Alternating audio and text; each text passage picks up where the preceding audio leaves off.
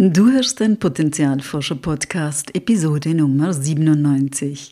In dieser Folge erfährst du, warum ich es als ungünstig erachte, wenn wir Erschöpfung nicht ganzheitlich betrachten und warum es fatal sein kann, Burnout nur als psychische Krankheit zu verstehen. Willkommen beim Potenzialforscher Podcast für mehr Freude, Erfüllung und Sinn im Leben.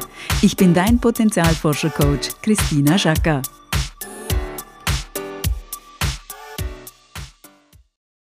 Hallo liebe Potenzialforscherin, hallo lieber Potenzialforscher. Schön, dass du dieser Folge lauschst. Es ist ein Thema, welches mir besonders am Herzen liegt, nämlich darüber aufzuklären, dass Erschöpfung, tiefe Müdigkeit oder sogar Burnout nicht nur eine psychische Ursache haben oder nur in der Persönlichkeitsstruktur der Betroffenen liegen, wie das so oft betont wird, sondern im Körper viele verschiedene Prozesse ablaufen, die oft zu wenig berücksichtigt werden. In den letzten Jahren hat das Thema Müdigkeit und Erschöpfung in meiner Praxis stark zugenommen. Dieses Nicht mehr können, auch nicht mehr wollen, ist oft begleitet von Verzweiflung, weil sich die Menschen nicht verstanden fühlen und sie nicht wissen, wie sie mit ihrer Situation umgehen können. Mit der Zeit entwickelt sich aus der Verzweiflung die Hoffnungslosigkeit.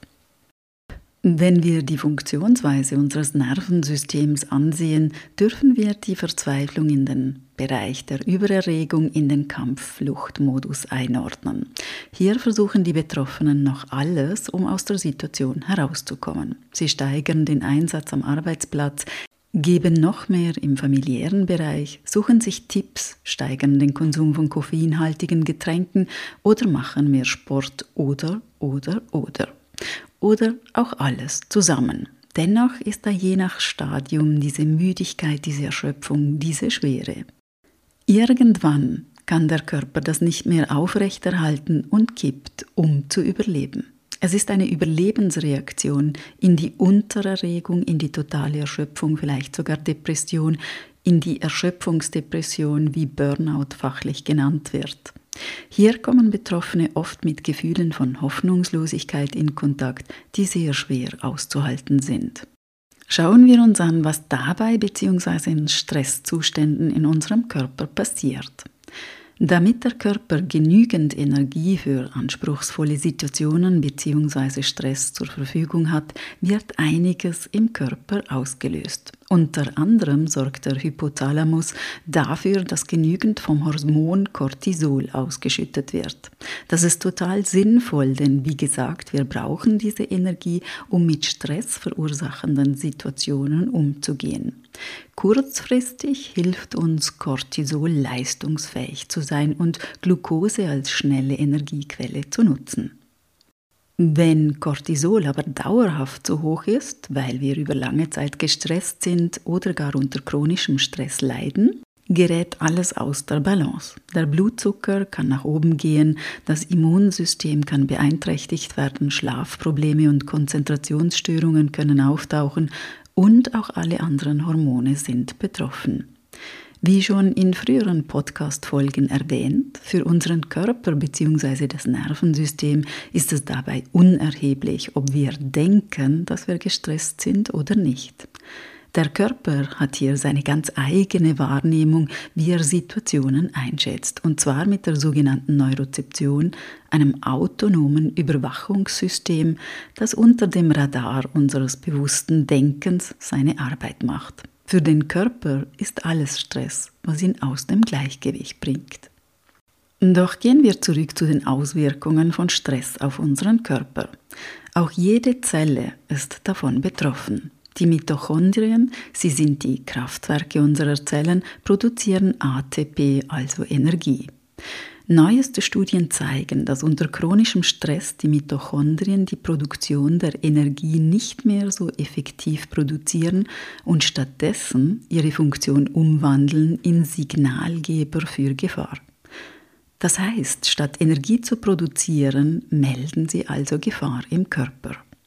Das ist eine ziemlich große Sache. Denn um uns vom Stress zu erholen, um zu regenerieren für die Zellreparatur, brauchen wir Energie, die auf Dauer so nicht ausreichend vorhanden ist. Doch nicht nur für die Regeneration, sondern auch für die Stresssituation benötigen wir mehr Energie als sonst. Verschiedene Nährstoffe werden mehr verbraucht. Wenn wir dann noch aus Eile ungesund essen, zu wenige Nährstoffe aufnehmen, ist das für den Körper ein weiteres Zeichen für Gefahr und er schüttet weiter Stresshormone aus.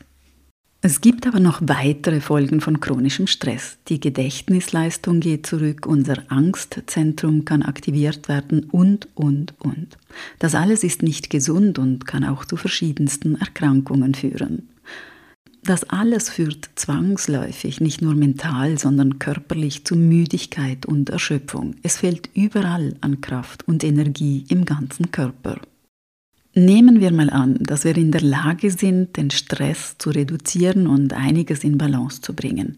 Dann bleibt doch oft ein dysreguliertes Nervensystem zurück, ein Mangel an Nährstoffen und allenfalls Mitochondrien, die im Überlebensmodus stecken geblieben sind. Damit bleiben wir weiterhin müde und erschöpft.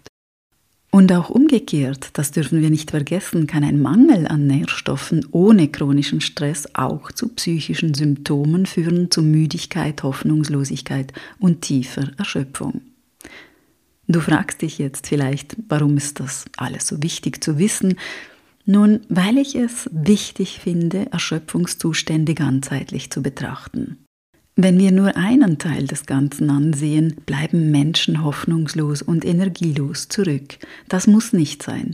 Und wenn wir es ganzheitlich ansehen, verstehen wir auch, dass Erschöpfung keine psychische Fehlleistung ist, wie das oft dargestellt wird. Ich erlebe so oft, wie Menschen mit Erschöpfung oder Burnout in eine Schublade gesteckt werden. Das sei halt psychisch und wenn die Person anders wäre oder dies und das andere machen würde, dann.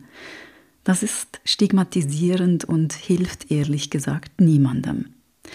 Wir haben gesehen, wie in den letzten Jahren die Erschöpfung und der Stress zugenommen hat, auch bei Kindern und Jugendlichen. Viele Therapeutinnen gehen davon aus, dass sich das verstärken wird. Umso wichtiger halte ich es deshalb, dass wir eine neue Brille aufsetzen und beginnen besser hinzusehen. Und ich wünsche mir, dass die verschiedenen Fachpersonen sich noch mehr vernetzen und zusammenarbeiten. Darin liegt meiner Meinung nach so viel Potenzial und eine riesige Chance, statt uns selbst zu trennen in körperlich und psychisch, uns als ganze Menschen wahrzunehmen. In diesem Sinne wünsche ich dir eine möglichst stressfreie oder stressreduzierte Zeit, viel Erholung und Zeit zum Auftanken. Und solltest du dich gerade in einer Phase der Erschöpfung befinden, möchte ich dir Mut machen, dir Unterstützung zu holen. Alles Liebe, deine Christina. Und denk daran, wenn wir unser Potenzial in die Welt tragen, dann ist es Magie. Etwas in uns leuchtet besonders hell.